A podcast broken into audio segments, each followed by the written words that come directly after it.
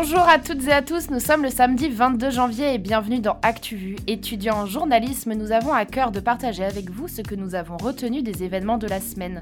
Je suis Raphaël et autour de moi, Chloé nous parlera d'Ingrid Betangour pour la rubrique internationale. Pour ou contre l'application Elise, Louis va trancher dans son résumé de l'actualité française qui fait un détour cette semaine par Ibiza. Dans l'actualité économique, Mathilde reviendra sur la question de la concentration des médias. Quant à la rubrique culture, Lisa va parler BD. Et pour clôturer l'émission, Victor nous donnera ses conseils pour trouver un stage. Mais tout de suite, Valentin, quelles informations as-tu flioté dans la presse cette semaine?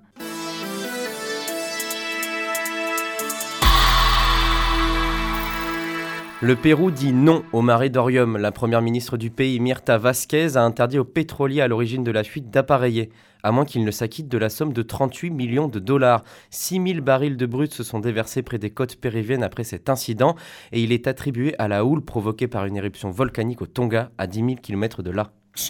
169 voix pour, une contre, adoptée. L'Assemblée nationale a voté la reconnaissance du génocide contre les Ouïghours jeudi 20 janvier.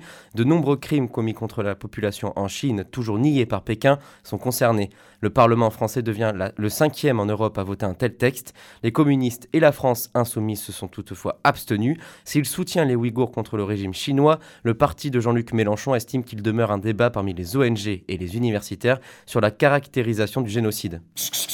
Un cannibale dans les rues. Ce n'est pas le titre du nouveau polar de Bernard Minier, mais une incroyable histoire dont a été le théâtre Toulouse jeudi. Françoise, une femme de 73 ans, promenait son chien dans le quartier des Chalets quand elle est violemment agressée à coups de barre par un homme. Elle est sauvée par l'intervention rapide des voisins et des passants qui maîtrisent l'individu avant l'arrivée de la police. L'homme âgé de 35 ans est Jérémy Rimbaud. Il s'est échappé d'un hôpital psychiatrique toulousain. Cet ancien soldat y est interné depuis 2013 après des actes de cannibalisme perpétrés dans le Tarn. Danse, création graphique, histoire de l'art, c'est carte blanche. Une nouvelle fois cette année, le Louvre-Lens organise son WELL, son week-end étudiant au Louvre-Lens. Pour cette édition 2022, une quarantaine de jeunes des écoles d'art du Pas-de-Calais expriment leur créativité dans l'enceinte du musée durant trois week-ends d'affilée. Une façon de se mettre en avant et de faire connaître son travail. L'Algérie quitte déjà la Coupe d'Afrique des Nations. Championne en titre, la sélection menée par Jamel Belmadi a été éliminée dès les phases de poule après sa défaite 3 buts 1 contre la Côte d'Ivoire. Une désillusion pour les Fennecs qui faisaient partie des favoris de la compétition. Les Algériens sont devenus les premiers tenants du titre à perdre deux matchs de phase de groupe de la Cannes depuis le Cameroun en 1990.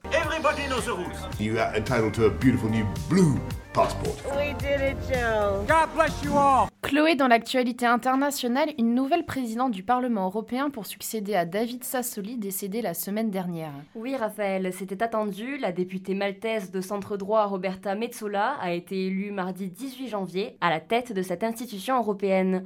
Jusqu'ici vice-présidente du Parlement, cette juriste devient la troisième femme à la présider, après les Françaises Simone Veil et Nicole Fontaine. À 43 ans, elle devient la plus jeune présidente de l'histoire du Parlement européen. Pourtant, bien qu'élue par les eurodéputés, Roberta Metsola ne fait pas l'unanimité à l'Assemblée. Et pour cause, quatre décennies après Simone Veil, c'est une catholique pratiquante contre le droit à l'avortement qui chapeaute désormais le Parlement européen. Malte est d'ailleurs le seul pays de l'UE où l'IVG est encore illégal, même en cas de viol ou de mise en danger de la santé de la mère.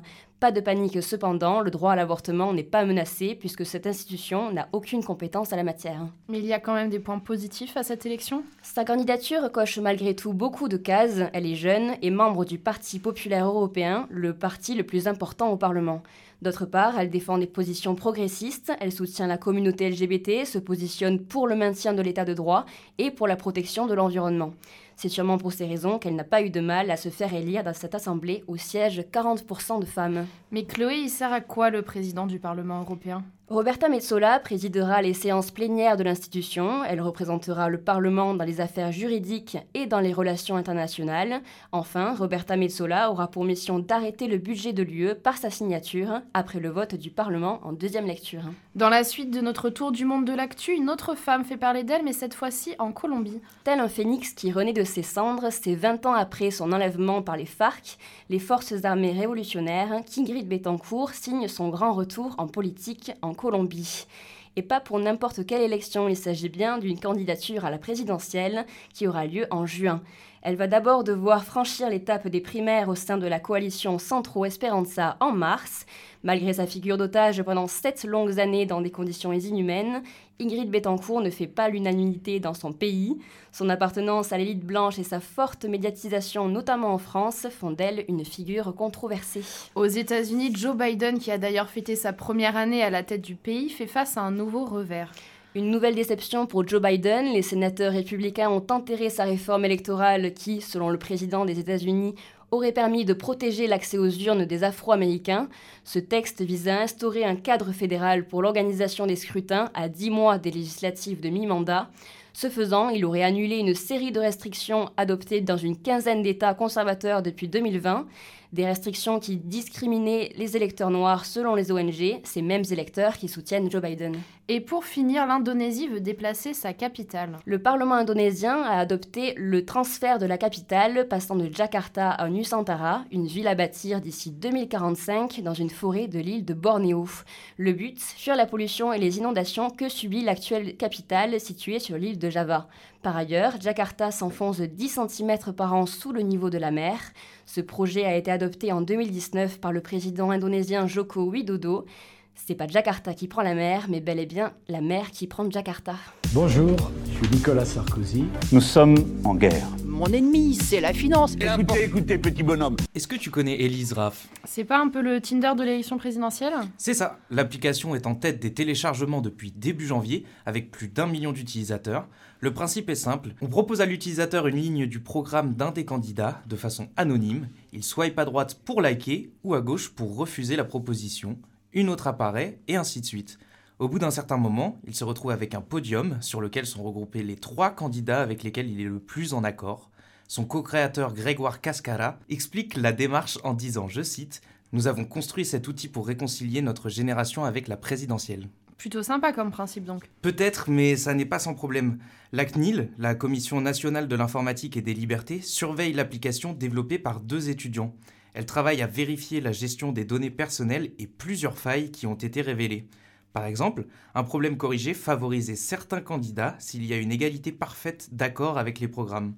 Dans ce cas, Macron était toujours en tête. Les candidats n'ont pas non plus tous le même nombre de propositions répertoriées, et seuls les 15 candidats principaux, parmi les 40 déclarés, sont traités. Toutes ces failles sont le résultat d'une ampleur qui n'avait pas été prévue par les développeurs, qui se défendent de faire du favoritisme. Cela reste toutefois dangereux. La CNIL s'est aussi inquiétée des données collectées, l'âge, le genre et la localisation mais c'est bien sûr les réponses des utilisateurs qui peuvent intéresser. Les créateurs assurent ne pas vouloir vendre les données recueillies, mais se réservent de travailler avec des instituts de sondage ou des think tanks. Donc, affaire à suivre. Il paraît qu'il y a du mouvement à gauche pour la présidentielle. Absolument. Arnaud Montebourg, candidat à l'élection présidentielle, a annoncé se retirer de la course. Son mouvement Remontada n'ira pas au bout. Dans une vidéo postée sur Twitter, mercredi 19 janvier, l'ancien ministre dit regretter ne pas avoir su fédérer à gauche il s'était déclaré candidat en septembre et depuis novembre, il avait entamé des discussions avec plusieurs candidats, Hidalgo, Taubira, Roussel. Aucune n'a pu aboutir à une entente. Pour autant, Montebourg a annoncé qu'il ne soutiendra aucun candidat. Crédité à 1% dans les récents sondages, son retrait ne risque pas de bouleverser la situation à gauche. Il y a deux autres raisons qui ont mené à cet abandon. La première, c'est qu'il n'avait pas su réunir les 500 signatures nécessaires pour valider sa candidature. La seconde, c'est le déchirement de son équipe de campagne lorsqu'il avait annoncé vouloir suspendre les flux financiers vers les pays qui refuseraient d'accepter leurs ressortissants expulsés de France. Raphaël, t'es déjà allé à Ibiza? Et non, pourquoi? Et à cette semaine, le peuple était en colère de savoir que Jean-Michel Blanquer était en vacances là-bas. La raison plus profonde de cet agacement, c'est qu'il a annoncé le protocole sanitaire de la rentrée scolaire 2022 depuis ce lieu connoté, comme place phare de la fête. Des citoyens se sont réunis mercredi devant le ministère de l'Éducation nationale, habillés de maillots de bain, tenues de vacances et masques à l'effigie du ministre de l'Éducation nationale. Pas de mea culpa pour Blanquer, qui défend avoir le droit de prendre des vacances. Selon lui, son travail aurait été le même à Paris, un symbole terrible pour les syndicats qui se sont réunis de nouveau jeudi 20 janvier pour une grève générale. En attente de réponses fortes, ils s'énervent de la désorganisation dans les établissements scolaires, entre multiplication des tests pour les enfants, administration qui s'accumule et allègement progressif du protocole. Vendredi, on se rapprochait des 19 000 classes fermées, record depuis le début de la pandémie. Le Premier ministre a dévoilé la veille le calendrier de la fin des restrictions. Pas d'allègement prévu à l'école, il ne sera envisagé qu'après les vacances d'hiver, donc pas avant le 7 mars. Le blé, fais gaffe. Un coup t'en as, un coup t'en as plus. Elle est là la réalité de nos hôpitaux Oh, gardez vos nerfs Moi, je suis une star des maladies infectieuses. Mathilde, la commission d'enquête sur la concentration des médias a débuté au Sénat ce mercredi et devrait se terminer le 31 janvier. Oui, Raphaël, des journalistes doivent être auditionnés, mais surtout 8 actionnaires. Alors à ActuVu, on te conseille de tous les connaître par cœur pour les concours. On compte Vincent Bolloré, Bernard Arnault, Xavier Niel, Patrick Drahi, François Bouygues, Arnaud Lagardère, François Pinault et la famille Dassault. À eux 8, ils possèdent la majorité des médias. 8, c'est peu, mais ce chiffre pourrait encore diminuer puisque Vincent Bolloré, à la tête de plusieurs chaînes de télévision comme Canal+, C8 ou encore CNews, a annoncé vouloir racheter le groupe Presse Lagardère, dont il est déjà le premier actionnaire. On te le rappelle, le groupe Presse Lagardère, c'est Europe 1, le JDD et même Paris Match. Ce rachat augmenterait davantage la concentration des médias. Et à quoi va servir cette commission d'enquête? Eh bien, son rôle, c'est d'évaluer l'impact de cette concentration des médias sur la démocratie et comment on a pu arriver à une telle concentration des médias. La commission avait été demandée par le groupe socialiste, écologiste et républicain, mais c'est en décembre dernier que 250 journalistes avaient signé une tribune dans le journal Le Monde pour dénoncer l'hyperconcentration des médias.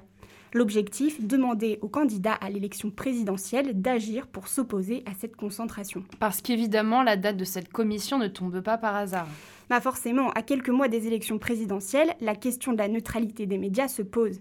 Et puis il ne faut pas l'oublier, mais c'est la première fois qu'un candidat émerge d'un média. Éric Zemmour a été largement médiatisé ces deux dernières années par la chaîne télévisée CNews dirigée par Vincent Bolloré. C'est d'ailleurs ce dernier qui était le premier à être auditionné ce mercredi. Il assure qu'Éric Zemmour a le droit de s'exprimer, de faire ce qu'il veut. Son programme ne me regarde pas, je ne fais pas de politique et je n'en ai jamais fait. Il s'est également défendu d'avoir un groupe tout petit par rapport aux groupes américains comme Netflix, Amazon ou Google.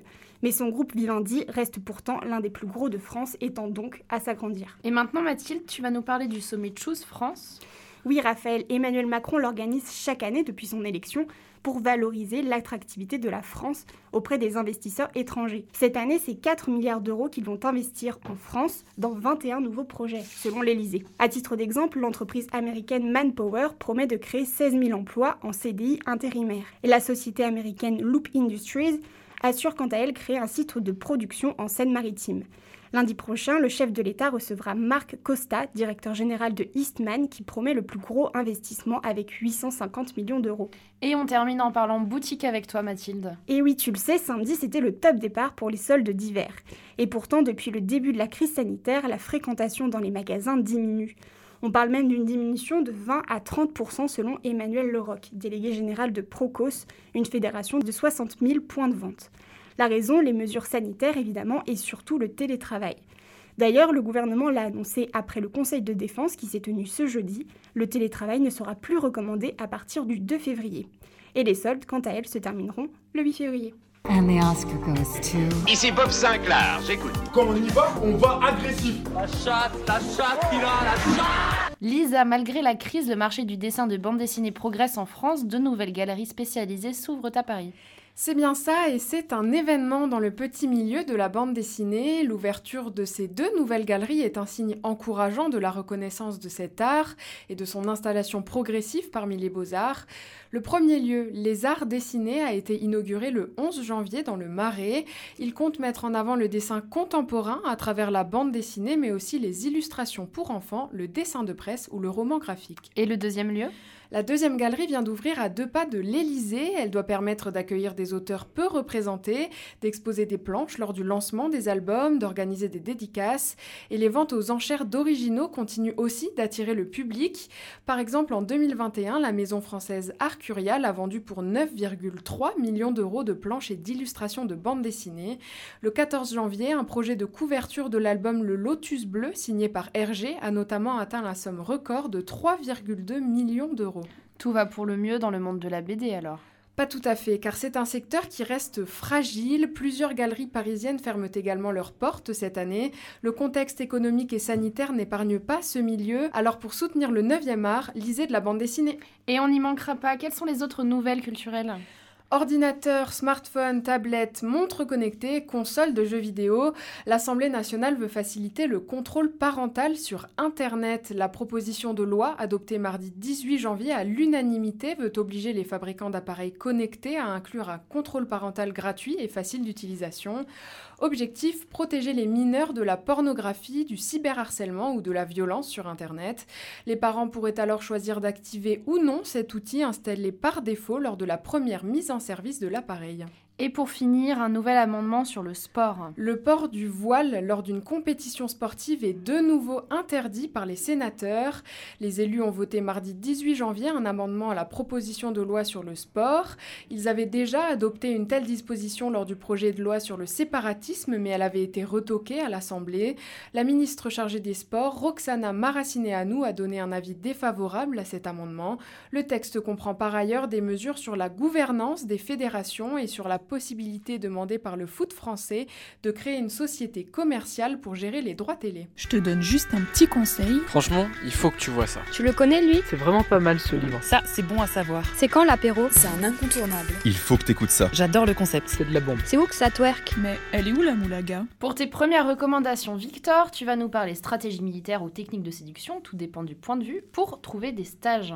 Pas besoin d'attendre d'être accepté dans une école pour pouvoir faire une petite incursion dans les médias.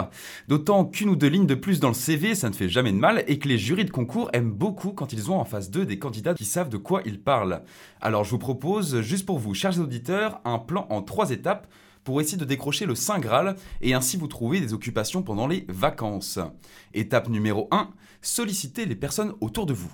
Une fois que vous avez identifié les médias qui vous tentent ou le support qui vous plaît le plus entre radio, TV ou presse, sondez votre entourage. Il se peut, et c'est souvent le cas, qu'un membre de votre famille, de vos amis ou de vos proches connaissent un journaliste. On ne se doute souvent pas assez de ce qu'ils peuvent nous apporter. Et si je suis seule et démunie face au monde, que faire?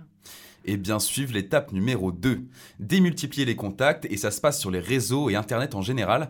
Ici, avoir un Twitter ainsi qu'un LinkedIn propre peut beaucoup aider. Alors on fait comme sur Tinder, Fruits ou adopteunjournaliste.com, on soigne son allure numérique, une belle photo, une bio qui montre clairement ses centres d'intérêt pour ensuite partir à la chasse sur ces réseaux. Beaucoup de journalistes ont leur DM ouvert, alors n'hésitez pas, foncez. Aussi, utilisez les contacts qui sont présents dans les mentions légales des sites des médias qui vous intéressent, généralement en bas de page, et appelez les standards téléphoniques pour choper des informations. Petit bonus, rien que pour vous, le site Hunter, comme chasseur en anglais, vous permet de trouver des mails en tapant le nom du média dans la barre de recherche. Généralement, les journalistes des grands médias ont d'ailleurs des adresses standardisées prénom.nom rêves.fr. Et une fois qu'on a tout ça, reste encore l'étape 3, envoyer sa demande. Et oui, Raphaël, ce qu'on peut appeler le saut dans le grand bain depuis le plongeoir de 15 mètres ou l'offensive finale. Déjà, on doit comprendre dès l'objet du mail votre demande. On y affiche clairement candidature de stage, on y glisse son joli CV à jour et la seule, l'unique lettre de motivation qui est impérativement à adapter aux médias que vous tentez. Voici une petite proposition de forme que j'ai déjà adoptée par ailleurs. Dans le premier paragraphe, indiquez ce que le média représente pour vous. Pourquoi vous le trouvez génial? Qu'est-ce que vous aimez dans son traitement de l'actu, dans sa ligne éditoriale? Dans le paragraphe suivant, parlez de vous, votre parcours, ce que vous avez appris de vos différentes expériences de voyage, d'études et de projets rédactionnels personnels, vos forces et vos compétences, le tout sans paraphraser votre CV. Et enfin, le troisième et dernier paragraphe, ce que vous et le média allez pouvoir faire ensemble, qu'est-ce que vous pouvez y apporter et qu'est-ce que le média pourra vous y apporter? Et il va sans dire, ne soyez pas des mythos, restez honnêtes. Ah oui, dernière chose, si vous n'avez pas reçu de réponse d'ici deux semaines, faites comme ce qu'on ne doit pas forcément faire lorsque notre crush nous ghost, on relance